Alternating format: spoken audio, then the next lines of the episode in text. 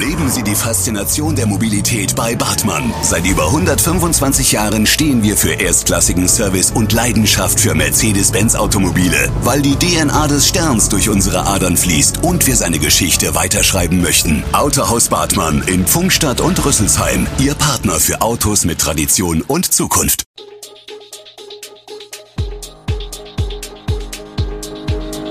Gude, unser morgendliches News Update. Das Wichtigste aus Südhessen für Sie im Überblick. Guten Morgen aus Darmstadt an diesem 9. Juni. Bürgerinitiativen, trotz Ukraine-Krieg unbeirrt gegen Windkraft. Funkstätter Unternehmen entwickelt PCR-Test auf Affenpocken. Das und mehr gibt es heute für Sie im Podcast. Die neue weltpolitische Lage erschüttert die Haltung der Odenwälder Bürgerinitiativen gegen Windräder nicht. Es sei vielmehr hochgradig naiv, auf diese Art von Energie zu setzen. Der russische Überfall auf die Ukraine hat einen radikalen Kurswechsel nicht nur in der deutschen Sicherheitspolitik ausgelöst. Die vom Bundeskanzler ausgerufene Zeitenwende betrifft auch die Energieversorgung des Landes. Lieber heute als morgen will sich Deutschland ein für allemal vom Bezug fossiler Energieträger aus Russland verabschieden. An unserer Position hat sich durch den Krieg und den Energiekonflikt mit Russland nichts geändert, erklärt Richard Leiner für die Bürgerinitiative Rettet den Odenwald. Er begründet die Haltung mit grundsätzlichen Überlegungen zur Verhältnismäßigkeit und der Abwägung von Schutzgütern. Der Nutzen von Windkraft im Odenwald für den Klimaschutz werde systematisch aufgebauscht. Gleichermaßen fiele der Beitrag zur Reduzierung der Energieabhängigkeit von Russland eher homöopathisch aus. Leiner beklagt eine scheuklappenartige Ausrichtung auf regenerative Stromerzeugung als vermeintliche Lösung des Klimaschutzproblems. Dabei habe die Nutzung der Windenergie selbst ein massives Nachhaltigkeitsproblem und führe zur Zerstörung von Naturlandschaften. Das Pfungstädter Unternehmen AirBiofarm hat einen PCR-Test zum Nachweis des Affenpockenvirus entwickelt. Am 20. Mai war es, dass die deutsche Presseagentur den ersten Fall von einer Infektion mit Affenpocken in Deutschland meldete. Das war in München. Der erste Fall in Hessen wurde vier Tage später vermeldet. Auch im Landkreis Darmstadt-Dieburg gab es bereits einen Verdachtsfall, der sich allerdings nicht bestätigt hat, das teilt das Gesundheitsamt auf Anfrage der Redaktion mit. Das Pfungstädter Unternehmen AirBiofarm entwickelt derweil einen Echtzeit-PCR-Test zum Nachweis des Affenpockenvirus, den es in zwei bis drei Wochen zu Forschungszwecken bereitstellen will. Die Erfahrung solcher PCR-Systeme bestehe in dem Unternehmen schon seit vielen Jahren, erläutert Unternehmenssprecherin Simone Feiler. Die Pandemie hat allerdings im hohen Maße dazu beigetragen, unsere Infrastruktur und Abläufe zu stärken, wodurch es uns möglich ist, noch schneller und flexibler zu reagieren. Mitten in Berlin erfasst ein offenbar psychisch beeinträchtigter Autofahrer eine Schülergruppe aus Nordhessen. Eine Lehrerin stirbt, laut Polizei wurden 14 Menschen verletzt, einige schweben noch in Lebensgefahr. Bundeskanzler Olaf Scholz spricht von einer Amoktat, die ihn tief betroffen mache, schrieb er am Abend bei Twitter. Berlins regierende Bürgermeisterin Franziska Giffey hat bekräftigt, dass in dem Wagen kein Bekennerschreiben gefunden wurde. Das sagte sie im ZDF Heute Journal.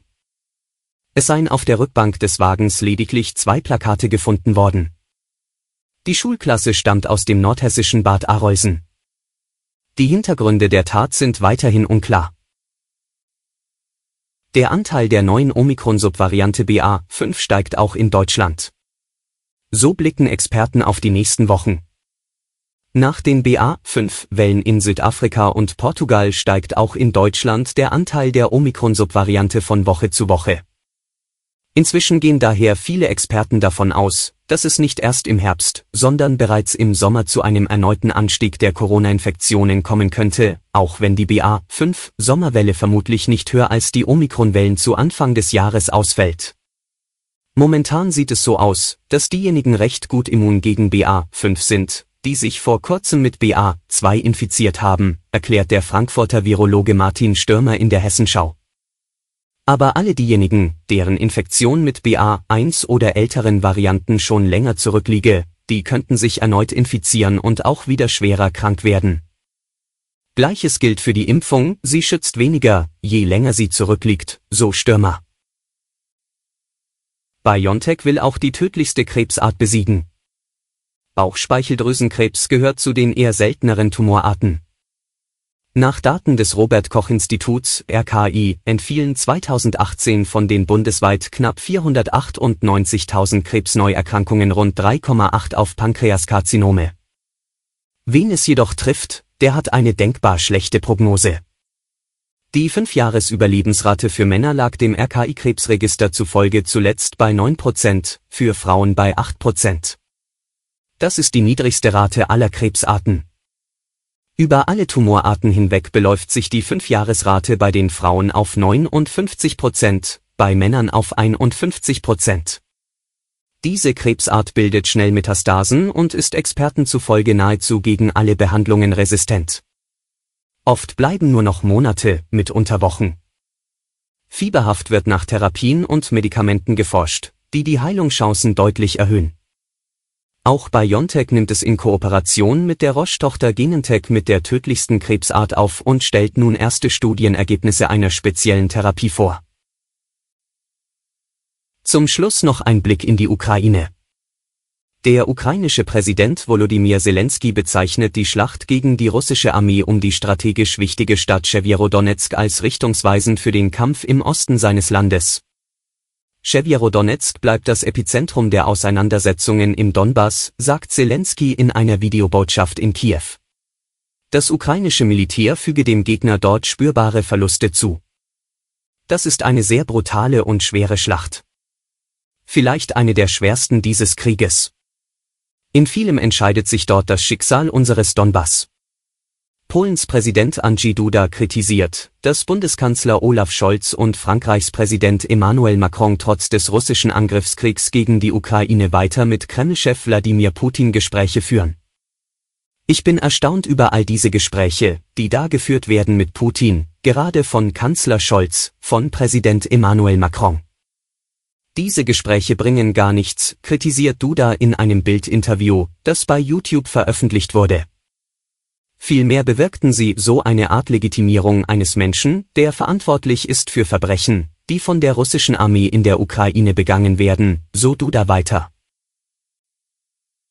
Alle Infos zu diesen Themen und noch viel mehr finden Sie stets aktuell auf echo-online.de.